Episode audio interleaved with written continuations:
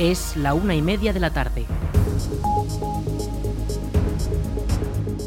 Buenas tardes, lunes 10 de abril comenzamos el espacio para la información local en el 107.4 de la FM. Les habla Aritz Gómez Arranca, una nueva edición de la Almunia Noticias.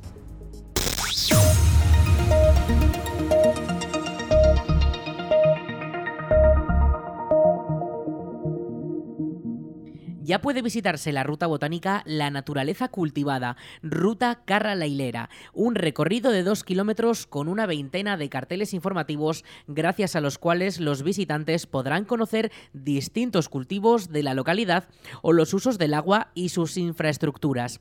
Escuchamos a Marta Gracia, alcaldesa de la Almunia. Pues mira, es una ruta que está pensada específicamente para, para los niños y para, pues, sobre todo para, para, para los niños. ¿eh?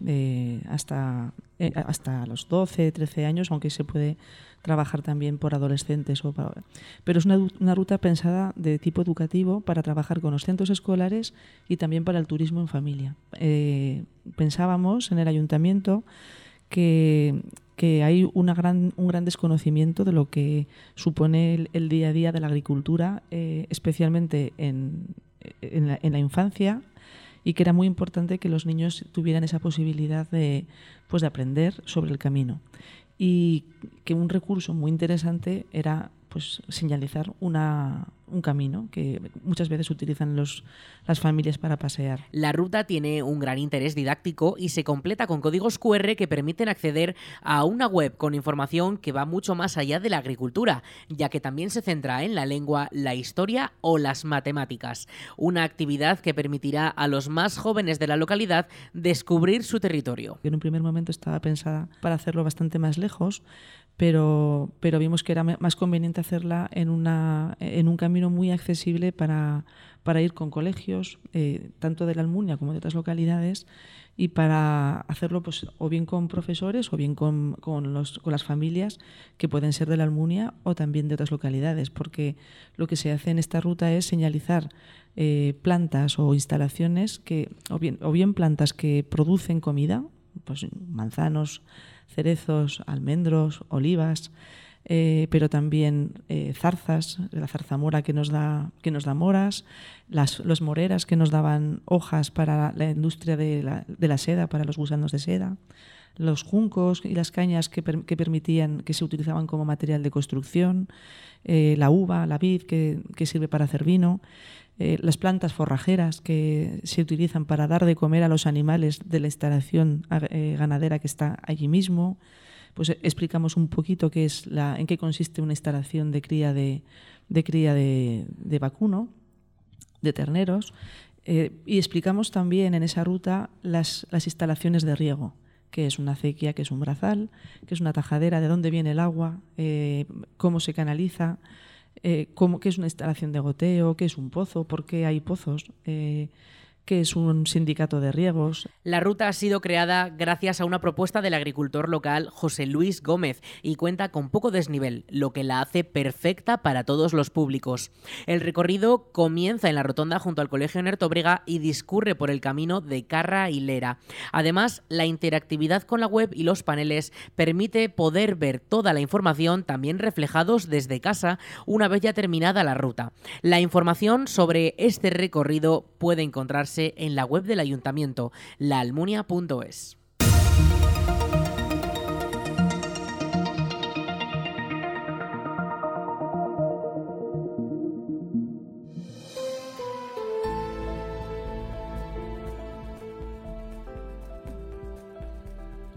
Quedan unos 50 días para las elecciones municipales y el Ayuntamiento de la Almunia ha comenzado el periodo de exposición al público de las listas del censo electoral para la cita municipal y autonómica del 28 de mayo, donde se renovarán los ayuntamientos de todo el país y algunos parlamentos autonómicos como las Cortes de Aragón.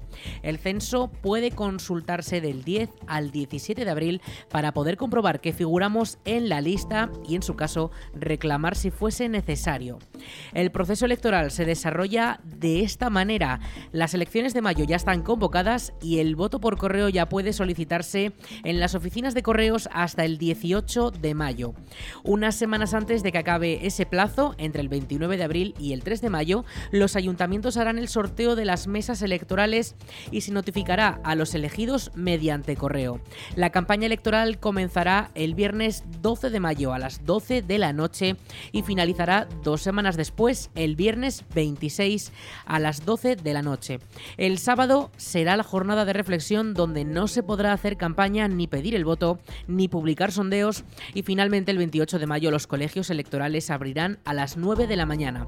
Tras 11 horas abiertas, las urnas cerrarán a las 8 de la tarde y poco después ya se podrán conocer los resultados poco a poco de los municipios y de las elecciones autonómicas.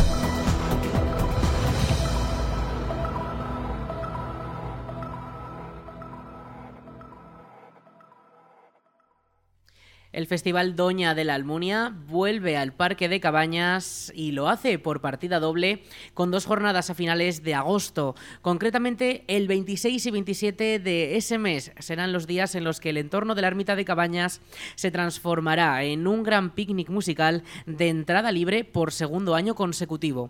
Escuchamos a José Manuel Latorre, concejal de Cultura de la Almunia. Conseguimos en muy poco tiempo y con un festival pequeñito, humilde, sostenible, eh, dar valor a un espacio, a un entorno, que es el entorno del Parque de Cabañas, y, conseguir también mostrar a nuestros vecinos y vecinas pues que lo interesante del festival es todo lo que pasa mientras tanto están sucediéndose los conciertos, el tiempo que la gente pasa en el monte, en medio de la naturaleza y, y especialmente que entre todos y todas el año pasado fuimos capaces de dejar el entorno mejor de lo que lo habíamos encontrado, con responsabilidad y con, y con trabajo también, y, bueno, crear un, un, lugar en el que eh, en este año pudiéramos repetir de nuevo el, el festival el ayuntamiento apuesta firmemente por, por, la continuidad del festival. Las novedades de la nueva edición del Doña incluyen medios de transporte para asistir al parque y no tener una masificación de coches en la zona. También las jornadas contarán con la zona de barbacoas, también para todo el público, abiertas que quiera utilizarlas y desde el ayuntamiento ya se trabaja para facilitar alojamientos en el propio recinto. El cartel de artistas ya cuenta con los primeros confirmados este mismo jueves. Rodrigo Cuevas, Ixella y el dúo de Alejandro y María Laura son los primeros anunciados para una segunda edición que vuelve a apostar por los nuevos talentos y el folclore. Víctor Domínguez es el portavoz de la organización cultural en entornos rurales OCRE. Eh, que ver con la tradición, con la raíz, eh, grupos vanguardistas que están eh, redescubriendo la música de sus propias localidades y las están poniendo en, primer nivel de, la música actual. Eh, tuvimos el año pasado, disfrutamos de Carmento, un, grupo que, era un poco, bueno, era algo desconocido y que, este año pues la vimos en Eurovisión, eh, compitiendo casi por... por por un concurso ¿no? mucho más mainstream. Entonces, bueno, Doña es un poco, a nivel cultural, ese espacio en el que queremos que esas bandas que igual están empezando y que no tienen su sitio y que es tan importante que lo tengan, pues puedan tener su espacio, ¿no? Como pasó también con grupos locales que actuaron en el festival y, este año hemos invitado, invitado, a uno de los que creemos que abandera más, y mejor ese estilo musical. Eh, Rodrigo Cuevas es eh, para nosotros una excelencia en lo que tiene que ver eh, con la música tradicional, revisitada, con la música de su pueblo. ha ido mucho más allá y, la ha mezclado con muchísimos estilos, con discurso, con poesía. Es un festival muy singular, diferente, eh, tanto en lo musical como, como en la manera del disfrute. Eh, es muy importante tener en cuenta que es, es, un festival gratuito y al que invitamos que la gente venga con su propia comida vivida, cosa que ya choca mucho ¿no? con la... Con la eh, estructura más habitual de festivales en los que bueno la, parte de gastronomía está controlada por el festival y, en muchos casos los precios bueno suponen un, problema para que la cultura sea accesible para mucha gente en este caso no lo es eh, y podrán venir con su propio picnic. De hecho, el domingo vamos a celebrar el final de fiesta con un gran eh, concurso de, de picnic a la mejor cesta, algo más lúdico, más divertido, porque Doña también es eso, ¿no? Doña lo hacemos todos, es un momento de compartir. Los tres escenarios del parque volverán a encender sus luces para poder disfrutar de un cartel que conforme vaya acercándose la fecha irá aumentando.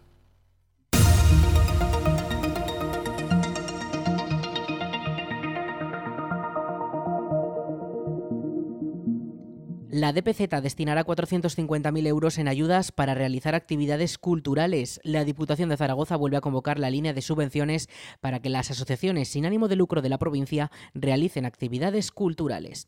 Escuchamos a la diputada delegada de Cultura de la DPZ, Ros Cigüelo. La Diputación de Zaragoza lo que pretende con estas subvenciones es em, eh, promover la vida cultural de nuestros municipios que contribuyen a crear una oferta de ocio dinámica y atractiva en la provincia puede financiar actividades tanto de producción, promoción, investigación, difusión, que estén vinculadas con, tanto con la música, las artes escénicas, las artes plásticas, las letras, las artes visuales, libros, lecturas, audiovisuales, actividades multidisciplinares. En definitiva, todas esas iniciativas que estas asociaciones sin ánimo de lucro ayudan para que eh, se potencie el tejido asociativo y se estimule también el tejido económico del sector cultural. Todas las asociaciones que quieran optar a estas ayudas tienen hasta el 10 de abril para poder presentar sus propuestas. No podrán participar las asociaciones de la ciudad de Zaragoza y se deberán destinar a costear los gastos que supongan las actividades que se organizan por el tejido asociativo de la provincia.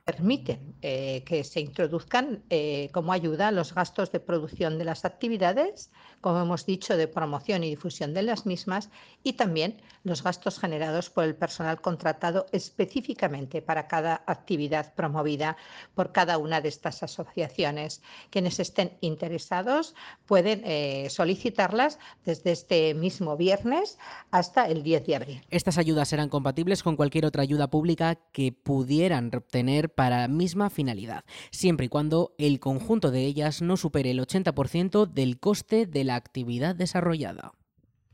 La agrupación de voluntarios de protección civil para preventivos y emergencias en Valdejalón ha comenzado su periodo para alistarse como voluntario. Desde protección civil se realizan labores como atender las emergencias, ayudar a las autoridades en la organización de eventos también o incluso formarse para prevenir riesgos y estar preparado en cuanto a seguridad. Desde la agrupación de Valdejalón buscan nuevas incorporaciones para poder aumentar los recursos humanos y llegar a todos los eventos y emergencias donde puedan ser necesarios en toda la comarca. Más información sobre cómo hacerse voluntario de protección civil en el correo voluntarios.valdejalón.aragón.es y en el perfil de Facebook Protección Civil Valdejalón la DPZ conmemora el 277 aniversario del nacimiento de Goya con una exposición de grabados creados por Antonio López en Todos. Este 30 de marzo se cumplen 277 años del nacimiento del pintor aragonés y desde la DPZ lo han querido celebrar con una exposición de grabados de este pintor manchego, uno de los artistas españoles más reconocidos a nivel internacional, que expone por primera vez su obra gráfica reciente y lo hace pared con pared con la casa natal de Goya en una muestra que podrá verse hasta el próximo mes de septiembre. Escuchamos a la diputada delegada de Cultura, Ros Cigüelo. Una exposición muy especial, una exposición que recoge eh, los grabados más recientes e inéditos de, Antonio López. Es uno de los más famosos, si no el más famoso artista del realismo español y que si bien su obra gráfica no ha sido muy extensa porque se ha dedicado de manera preferente a lo que es la pintura y la escultura, sí es cierto que sus grabados son eh, de, una, de una gran calidad, pero son de una, de una gran calidad y han tenido siempre unas características muy especiales. Es verdad que durante la década de los 60, él estuvo haciendo más grabados, eh, pero luego ya lo hizo de manera muy esporádica hasta principios de este siglo en que retomó esta técnica, básicamente con, con dos temas, como les decía, muy característicos, en, como es la naturaleza muerta y lo que es, eh, pues, pues lo que es la, la, vida urbana, básicamente, fundamentalmente, que hablan de la Gran Vía de, de la Gran Vía de Madrid. Trece de las estampas expuestas en Fuente Todos tienen motivos florales y fueron creadas durante el confinamiento por la COVID. Las otras cuatro siguen el tema del paisaje urbano, plasman distintas vistas de la Gran Vía de Madrid y han sido realizadas más recientemente dentro de un proyecto de edición en torno a esta emblemática arteria de la capital de España que permanece activo en la actualidad y continuará durante varios años. Escuchamos a Antonio López, autor de las obras. Pues nos presentan eso, el último, el último Antonio, Antonio López, con lo más destacado de sus ideas y de sus pasiones eh, pictóricas. ¿no? Es un trabajo muy exigente. Eh, Antonio López, os quiero llamar la atención de que eh, cuando se pone a pintar, pues está con regla, plomada, compás, transportador de, ángulos. Es, una visión la que tiene de una representación geométrica de la realidad que le lleva a hacer muchísimo, muchísimo trabajo hemos presentado en la exposición algunos de esos eh, dibujos y calcos que nos muestran todos los puntos de vista, todas las líneas geométricas que él ha trazado para llegar a esa representación de la realidad. Y bueno, pues es una exposición única porque también vemos el desarrollo. 38 ¿eh? estampas entre pruebas de estado y dibujos de esos cálculos geométricos y bueno, es una ocasión eh, extraordinaria para ver eh, lo último de Antonio López en grabado, pero también cómo lo crea, cómo lo, cómo lo pergeña, que es de una manera muy complicada. Es toda una lección de, pintura muy bien pergeñada, muy, muy madura. El método pictórico de Antonio López es muy minucioso. Yo le he visto en acción con la pintura de la Gran Vía y la verdad es que bueno solo calcular los puntos las líneas de fuga etcétera pues le lleva le lleva muchos días ¿eh? para que nada se le, se le escape le gusta también que en la jornada que dedica a la pintura mm, tener unas horas fijas con la luz con la que comenzó el cuadro ¿eh? o sea para que veáis la, la importancia que tiene la representación realista para afianzarla pues se hacen todos esos cálculos eh. Además, desde Fuente Todo se sigue promoviendo la técnica del grabado entre profesionales y también aficionados. En este sentido, el alcalde de la localidad, Enrique Salueña, ha confirmado que este año serán 3.400 los escolares que visiten el pueblo de Goya. Entre ellos, muchos grupos son de colegios internacionales.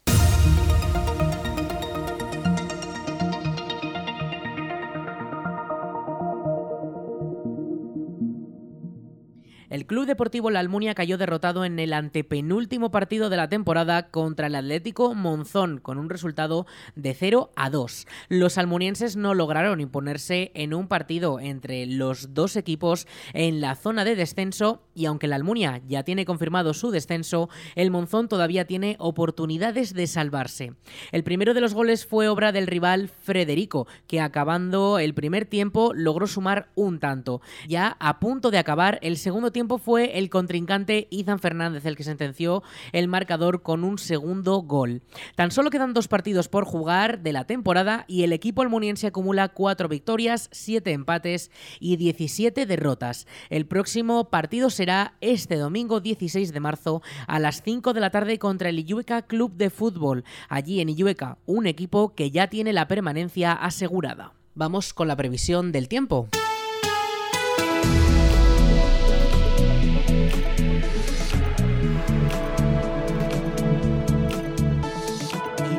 Con el tiempo. Este lunes 10 de abril tendremos temperaturas máximas de 27 grados y las mínimas se van a situar en torno a los 10 esta próxima madrugada.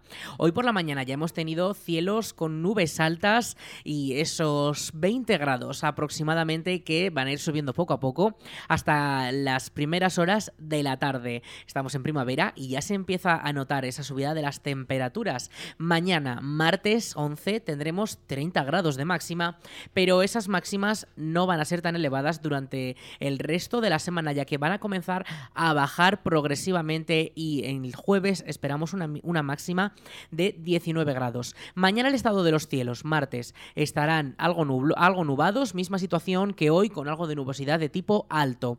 No se esperan precipitaciones y ya porque llegarán el miércoles a eso de la tarde. Sí que podríamos tener esas precipitaciones que avanza la Agencia Estatal de Meteorología meteorología con un 75% de probabilidades. ese mismo día, el miércoles, las temperaturas máximas serán de 25 grados y las mínimas bajarán hasta los 4.